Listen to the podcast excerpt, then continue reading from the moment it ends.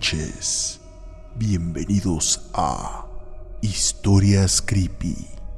Recuéstate. Utiliza audífonos. Cierra tus ojos y deja que tu imaginación te lleve por el sendero de la oscuridad, de las sombras y del terror. Muchas veces tus sueños y esperanzas no terminan como tú quisieras. Esta es la historia creepy de hoy.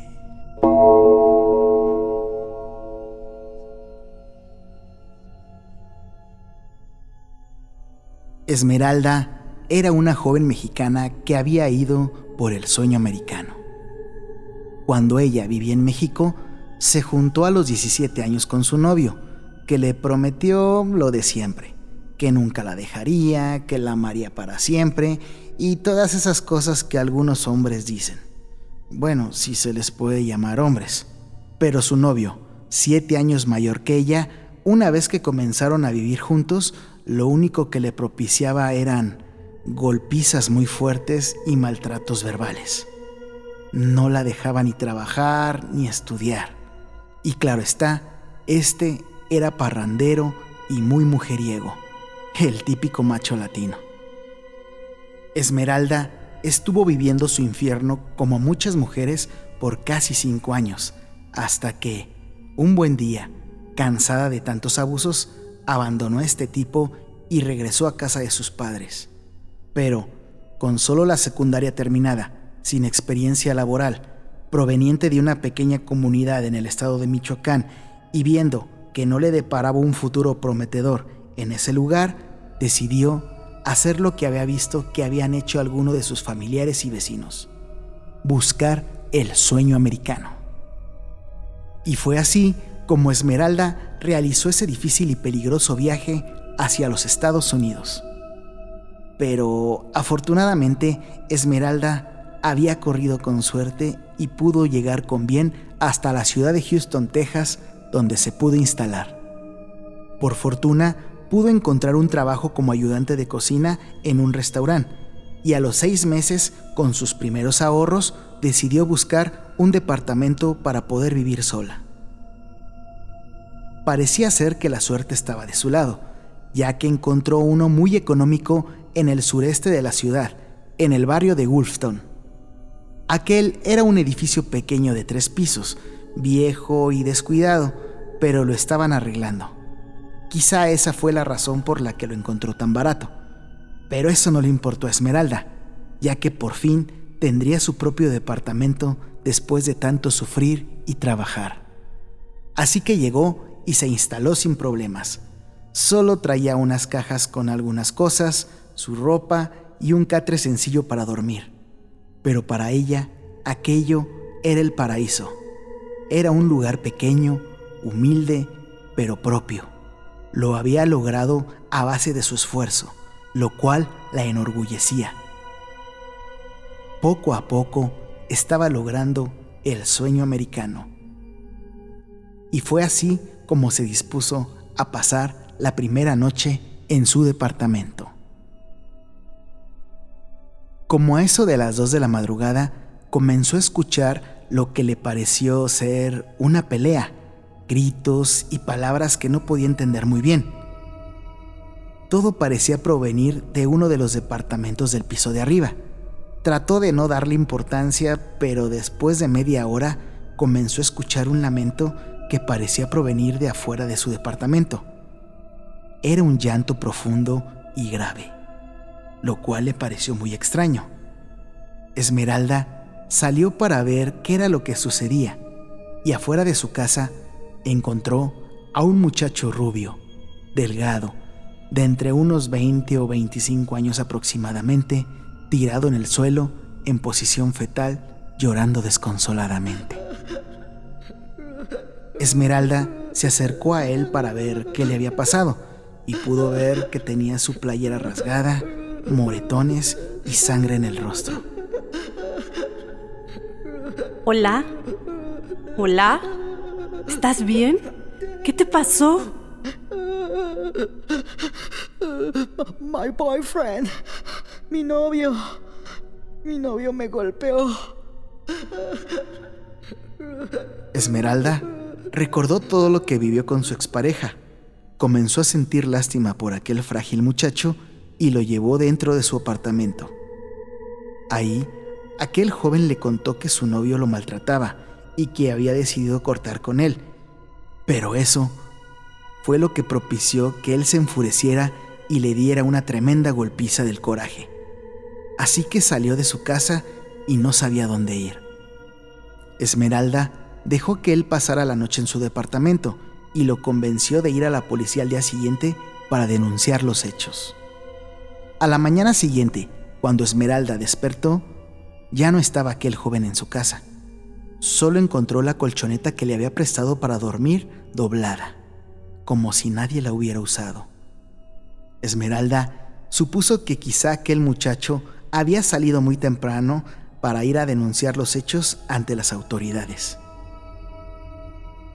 Ese mismo día, pero ya por la noche, cuando se disponía a ir a dormir, Esmeralda volvió a escuchar gritos y golpes provenientes del departamento de arriba. Y después de un rato, volvió a escuchar los sollozos de aquel muchacho afuera de su puerta. Esmeralda sabía que no es nada fácil dejar a una pareja abusadora debido a ese enfermizo vínculo que se llega a crear. Así que nuevamente le abrió la puerta y le dio asilo a aquel chico. Pero nuevamente, a la mañana siguiente, cuando despertó, encontró la colchoneta que le había prestado doblada y acomodada como si nunca nadie la hubiera usado. Y sin ningún rastro en su casa de aquel frágil muchacho. Pero Esmeralda, antes de irse a trabajar, fue en busca de don Rubén, el portero del edificio, y le pidió que si podía reparar la llave del agua de su cocina, a lo que don Rubén le contestó que ese día lo tenía muy ocupado, ya que estaba terminando un encargo que le había hecho el dueño del edificio, pero que iría al día siguiente por la mañana sin falta. Antes de despedirse, Esmeralda le preguntó a don Rubén si él sabía algo acerca de la pareja que vivían en el piso de arriba, que los escuchaba pelear mucho durante las noches y que quizá debía dar aviso a la policía. A lo que don Rubén le dijo que en el edificio hacía nueve meses no vivía nadie, que ella era la única inquilina en ese momento. Don Rubén le contó a Esmeralda que hacía un año en el departamento de arriba había llegado a vivir una pareja de jóvenes gay, que estos peleaban mucho y que en una de tantas peleas uno de ellos mató brutalmente al otro y que éste huyó del lugar. Como era de esperarse, los inquilinos del edificio, por miedo o tabú, abandonaron el lugar y que esa era la razón por la que el dueño del edificio lo contrató a él para remodelar el sitio y así pudieran olvidar aquel incidente. Un profundo frío recorrió el cuerpo de Esmeralda. ¿Sería posible que aquel joven rubio y frágil que había visto las dos noches anteriores era el espíritu del muchacho asesinado? Se preguntaba. Esmeralda se la pasó pensando en aquella historia que le contó don Rubén durante todo ese día, hasta que de pronto llegó a un punto de no sentir miedo por aquella situación, más bien comenzó a sentir empatía y misericordia por el alma de aquel joven asesinado y que quizá vagaba en el lugar en busca de una luz para poder descansar en paz. Sintiéndose afortunada de que su expareja no hubiera hecho lo mismo con ella en su momento. Esa noche, Esmeralda estaba muy nerviosa y no podía dormir, cuando nuevamente, a las dos de la madrugada, escuchó lo que tanto deseaba no escuchar. Nuevamente el sollozo de aquel muchacho afuera de su puerta. Esmeralda, con mucho valor y la empatía que sentía hacia él, abrió nuevamente la puerta y lo pudo observar, acostado, en posición fetal, golpeado y con sangre en el rostro, como la primera vez. Esmeralda, no importándole que fuera un espíritu, se dispuso a ayudarlo. ¡Ey! No llores más. ¿Sabes qué te sucedió? Mm, dime, ¿vienes de ultratumba? ¿Acaso eres un fantasma? Entonces, el silencio se apoderó del lugar. Aquel muchacho, en posición fetal, paró de llorar. No contestaba nada de lo que le preguntaba Esmeralda, quien sintiendo lástima por él, le dijo, Sé lo que te sucedió. Estás atrapado en este plano, pero puedo rezar por ti. Tu novio te asesinó en una pelea que tuvieron y creo que tu alma busca descansar en paz. Fue entonces que en ese momento aquel muchacho comenzó a ponerse de pie. Su fragilidad parecía haber desaparecido.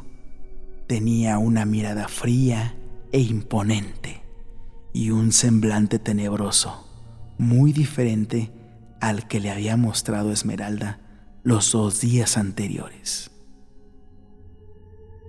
¿En verdad crees que aquel patético maricón me mató? ¿Cómo sabes que no fui yo quien lo mató a él? ¡Maldita migrante! Entonces, aquel muchacho sacó un enorme cuchillo y se abalanzó contra Esmeralda, dándole más de 60 feroces puñaladas. Esmeralda jamás pudo comprender qué es lo que estaba sucediendo realmente. Y en el piso de su departamento, junto con sus sueños, quedó su cuerpo sin vida. A la mañana siguiente, cuando don Rubén fue al departamento de Esmeralda a arreglar la llave del agua, se encontró con aquella escena dantesca e inmediatamente dio aviso a la policía. Un mes después de lo sucedido, la policía capturó a un joven, rubio delgado, llamado Justin Fletcher, de 23 años, hijo de un líder supremacista blanco de esa región. En las investigaciones, la policía descubrió que no solo había cortado los sueños y la vida de Esmeralda, también había asesinado a otra joven migrante, a cuatro jóvenes gays y a cinco muchachos afroamericanos más.